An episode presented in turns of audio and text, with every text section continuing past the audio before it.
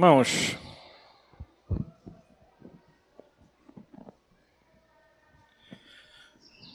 convidar você a continuar com sua Bíblia aberta no texto de Eclesiastes, capítulo 4.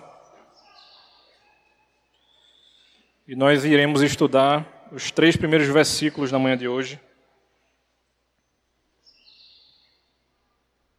O texto bíblico nos diz o seguinte: Vi ainda todas as opressões praticadas debaixo do sol. Vi as lágrimas dos que foram oprimidos, sem que ninguém os consolasse. Vi a violência na mão dos opressores, sem que ninguém consolasse os oprimidos. Por isso considero mais felizes os que já morreram, mais do que os que ainda vivem. Porém, mais feliz do que uns e outros é aquele que ainda não nasceu e não viu as mais obras que se fazem debaixo do sol. Quero convidar você, meu irmão, minha irmã, a orarmos novamente. Santo e eterno Deus, nós te agradecemos, ó Pai, pelo privilégio, Senhor, de te seguir, de aprender a cada dia mais sobre a tua palavra, Pai. Que o teu Espírito abra as nossas mentes e os nossos corações na manhã de hoje e que a gente esteja mais, cada vez mais perto de ti, ó Pai. Em nome de Jesus, amém. Irmãos, qual seria um bom jeito, será que, se é que isso é possível, de fugirmos da realidade? Já parou para pensar nisso? Eu sei que muitos que não caminham com o Senhor, eles buscarão isso em entorpecentes, em drogas, em bebidas, e nós conheceremos às vezes até alguns irmãos que no passado sofreram com esse tipo de problema com relação a esse tipo de coisa. Mas Salomão lembra a mim a você, versículos anteriores, que talvez um bom jeito de fazer isso seja sendo produtivo, se entregando ao trabalho. Mas por mais que o trabalho seja uma coisa boa, né, e o discurso não é de tipo assim, não é, busque ser um melhor profissional, a ideia não é essa. Eu não estou querendo desconstruir essa ideia porque é uma ideia bíblica.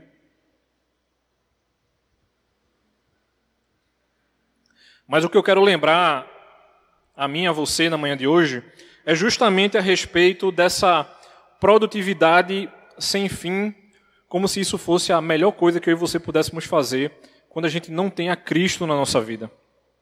Então, quando a gente encara é, a vida como sendo um futuro incerto, talvez realmente a produtividade seja a melhor coisa que eu e você possamos fazer. Mas a partir do momento que a gente pensa em um futuro, que a gente tem perspectiva de vida e que existe uma realidade muito maior do que simplesmente a gente trabalhar, a gente começará a perceber, assim como Salomão bem nos lembra, que existe prazer no dia a dia ordinário. Essa realidade da vivência diária, buscando a esse Deus de maneira muito tranquila, é uma coisa que o Senhor pode nos permitir e Ele pode nos dar, mas esse não é o nosso fim último. A gente não está buscando viver para encontrar essa tranquilidade. Muitas vezes a gente ouvirá de amigos a gente ouvirá de pessoas na igreja e a gente pode até ouvir de familiares nossos de que quando chegar numa determinada estabilidade, aí sim a gente parará e começará a cumprir com as nossas responsabilidades dentro de casa. Mas eu digo a você com muita tranquilidade: esse dia não chegará. Se a gente não entender que prioridades são prioridades, a gente vai começar a desconstruir aquilo que Salomão constrói e que ele vai mostrar a mim e a você que nesses três primeiros versículos que começam o capítulo 4, ele volta a cair de maneira muito breve e rápida no desespero novamente. E esse desespero a que Salomão se entrega é um desespero que muitas vezes a gente vai parar e pensar o seguinte: Senhor, por que eu estou fazendo isso? Muitas vezes Deus vai estar chegando a mim a você e dizendo o seguinte, e é justamente esse o tema da manhã de hoje. Eu espero que você tenha coragem e seja consolado. E nós precisamos de coragem e consolação. Em primeiro lugar, irmãos, a gente vai ver no versículo 1 que justamente é o que Salomão não enxerga. Ele se entrega à opressão ímpia, e sendo bem redundante, à opressão ímpia dos homens maus. Ele acha que tudo está fadado ao fracasso. Ele acha que não vai ter como resolver esse tipo de problema. Isso leva a ele a invejar os mortos e também aqueles que ainda não nasceram. Tudo bem, a gente sabe que os nossos familiares e amigos da igreja que já faleceram estão com o Senhor.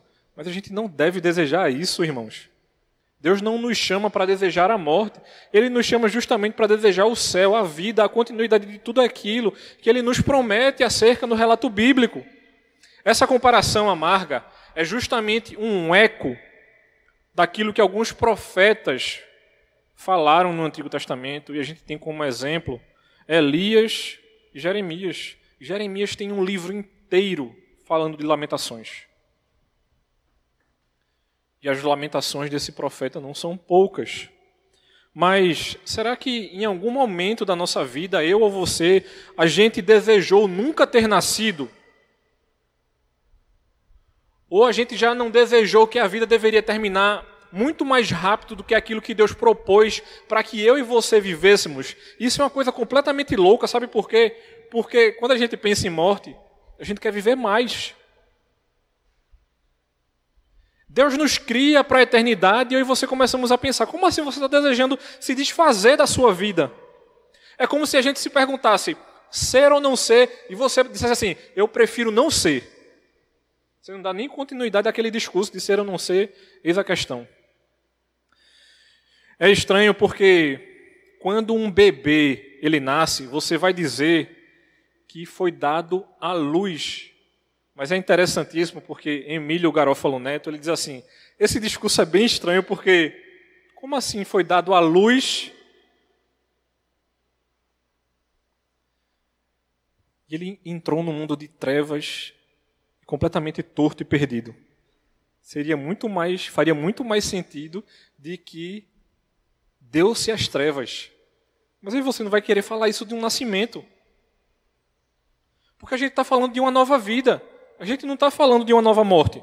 Tudo bem que lá na frente, essa criança que nasce, ela morrerá. Mas, pare e pense comigo. Se tivéssemos a certeza da nossa própria salvação e a gente soubesse que essa justiça seria feita, será que as nossas vidas elas não seriam cheias de alegria e de esperança? Será que isso não faria sentido a mim e a você? E mais uma vez a mosca ataca aqui no púlpito, né? Mas quando a gente duvida, assim como Salomão faz aqui no versículo 1, é tentador demais, irmãos, pensar que estaríamos melhor se estivéssemos mortos. O salmista deseja isso quando Davi estava, estava entregue ao seu pecado. A gente vai ver relatos de, como diriam os puritanos, que não havia a expressão depressão, entregues a uma completa melancolia. Esse era o termo usado nos séculos 17 e 18. Mas a gente não pode parar por aqui, irmãos. Não existe uma simples opressão dos ímpios. E entrando no segundo ponto do texto, no versículo 2, em que Salomão dirá o seguinte: Por isso considero mais felizes os que já morreram, mais do que os que ainda vivem. Salomão realmente não tinha entendido o que estava acontecendo. O versículo 2 e 3 é justamente uma explicação do, do que ele diz no versículo 1. E Deus não nos chama a isso. Deus, Deus nos chama justamente a coragem Deus não nos chama a essa consideração dos que já morreram, mas ainda dos que vivem. Porque Deus não, não está nos chamando a essa contradição. Deus não está nos chamando para desejar essa morte. Deus está justamente nos chamando, irmãos, a desejarmos essa coragem dos homens que são piedosos talvez melhor do que qualquer pessoa na história. Obrigado, Vlad. Agora chegou. O pregador, ele identifica precisamente os problemas da existência humana. Você vai ver isso justamente no final do capítulo 3, a partir do versículo 17. Veja o que Salomão diz. Então eu disse a mim mesmo: Deus julgará o justo e o ímpio, porque é um tempo para todo propósito e para toda obra. Eu disse mais: isto é por causa dos filhos dos homens, para que Deus os prove e eles vejam que são em si mesmo como os animais. Você já parou para pensar? Salomão está dizendo que nós somos, ou os ímpios são iguais animais. Morrem, vivem, morrem e desaparecem. Não tem história, não tem relato. Não deixam nada aqui. E ele faz isso justamente porque ele está citando aqui ou ele está lembrando ao povo que vivia naquele momento o Salmo 49. O Salmo 49, no versículo 12, diz o seguinte: Todavia, o ser humano não permanece em sua ostentação. Pelo contrário, é como animais que perecem. Mas ele lembra do versículo 12, mas esquece do versículo 15 do Salmo. O Salmo 49, no versículo 15, diz: Mas Deus remirá a minha alma do poder da morte, pois ele me tomará para si. Um dos primeiros pais da igreja, Olim, Olimpiodoro, diz o seguinte: Eclesiastes, ao instruir-nos por meio de enigmas, nos guia para outra vida. o Senhor, quando permite que Salomão escreva esse tipo de coisa, ele está chegando para mim, para você, meu irmão e minha irmã, e dizendo o seguinte: não fique preso no desespero de Salomão e muito menos se entregue a esse tipo de desespero. Se a gente continuasse a fazer esse tipo de pergunta hoje, dessas perguntas que Salomão faz aqui no capítulo 3, se a gente procurasse as respostas de Deus no Evangelho do seu filho, o Espírito Santo nos levaria à verdade da vida eterna. É justamente sobre isso que a gente precisa buscar. A gente não pode se entregar a esse tipo de coisa. Ele certamente veio a acreditar na vida mais tarde, pois quando fala sobre a morte no fim do seu livro, ele diz: O pó volte à terra como era, e o espírito volte a Deus que o deu. É como se ele recobrasse a consciência no final do livro de Eclesiastes. Há algo, irmãos, que nos impele para fora do sistema quebrado e empoeirado. A gente não foi feito para viver nesse desespero e dentro dessa corrupção. A eternidade que existe no meu coração e no seu, Deus disse que existe. Mas como é que eu e você a gente pode saber disso? Todos que quiserem saber a respeito dessa eternidade em que Salomão se perde aqui, a respeito do que acontecerá depois da morte, nós sabemos muito bem que a resposta disso tudo está em Cristo. E a gente não pode se entregar a determinados tipos de desespero. É como se tudo aquilo que, que estivessem fazendo contra mim e a você, a gente estivesse tomando para si.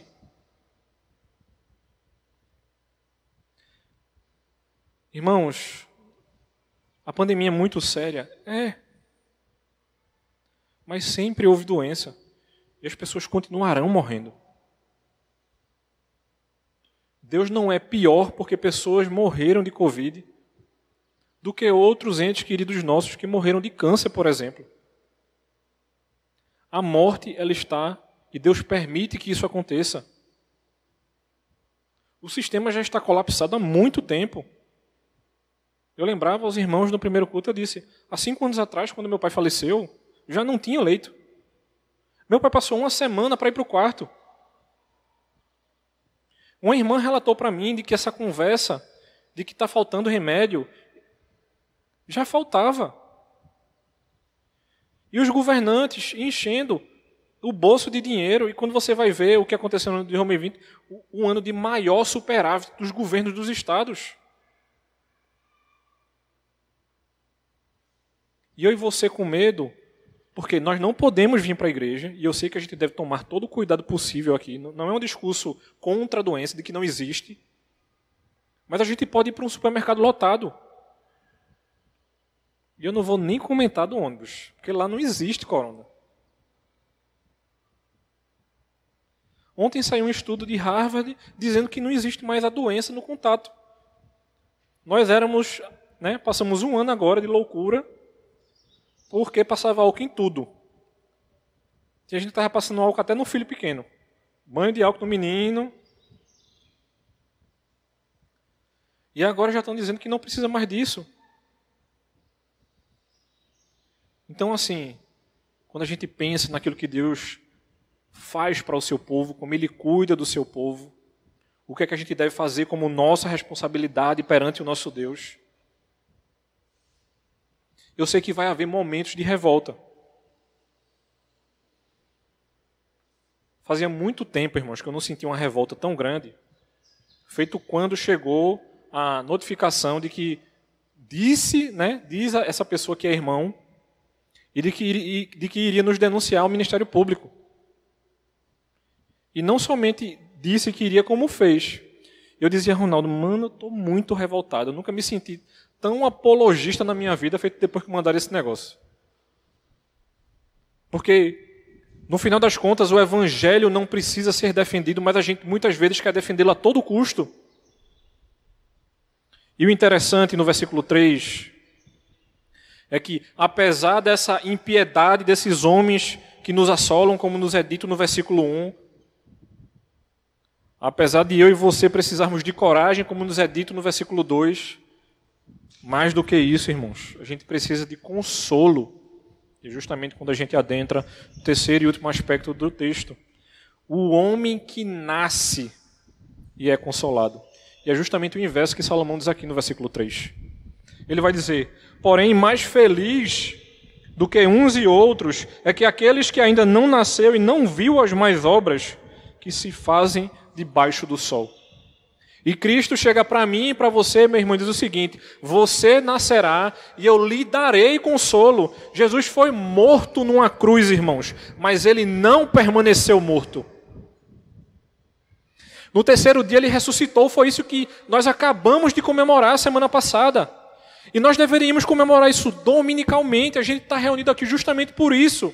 Nós celebramos a vida do Cordeiro e não mais a morte.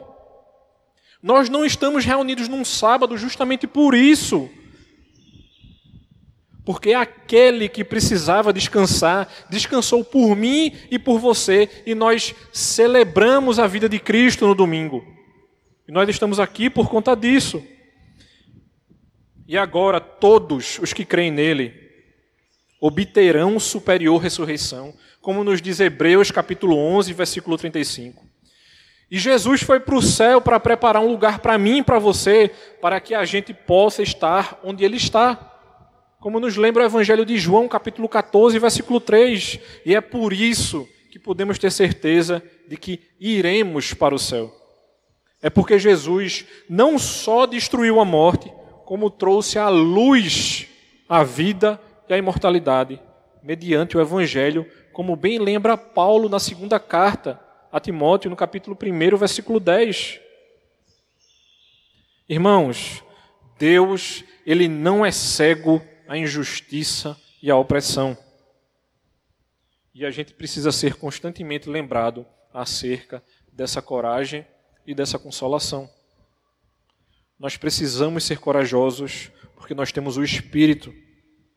E esse mesmo Espírito nos consola, como bem nos promete Cristo. Será que você já não reivindicou, por exemplo, essa promessa pela morte e ressurreição de Cristo? Segundo a qual, quando você cair no pó da morte, você ressuscitará em glória? E concluindo, irmãos, se você disser sim a essa pergunta, você tem o consolo da ressurreição em todas as suas tristezas. Quase que não sai, né? Porque Cristo nos consola em todo momento. E muitas vezes a gente não entende isso.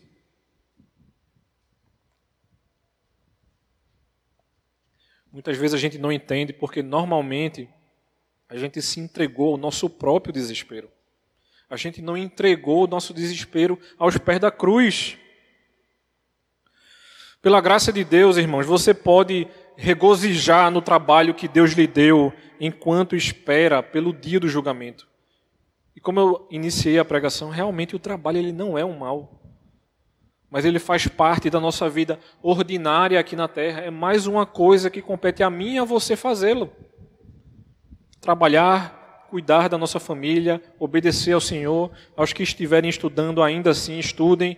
Aos que já estiverem trabalhando, ainda assim, trabalhem. Até que Cristo volte. Mas se você tem a fé e a esperança para perseverar diante da injustiça e opressão. O nosso conforto, irmãos, é que o tempo que nós estamos passando aqui na terra, ele é curto. Por mais que Salomão não acreditasse nisso, e por mais que muitas vezes eu e você não acredite, quando a gente se entrega ao nosso próprio desespero. Mas o tempo que a gente passará com ele, ele será longo e eterno. E a gente muitas vezes perde essa perspectiva de eternidade. A gente sabe que virá um tempo em que não haverá mais tristeza e nem sofrimento.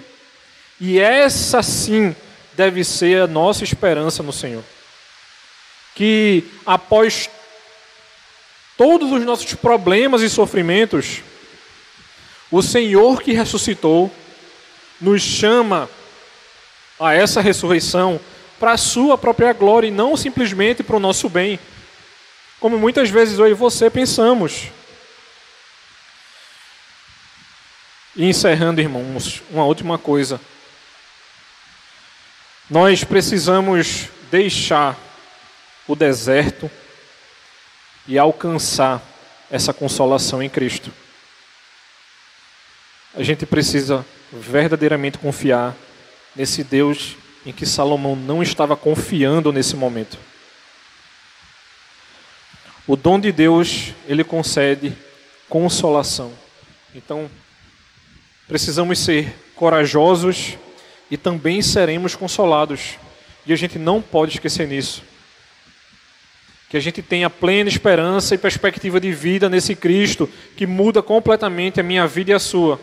E que nós façamos isso para a sua glória.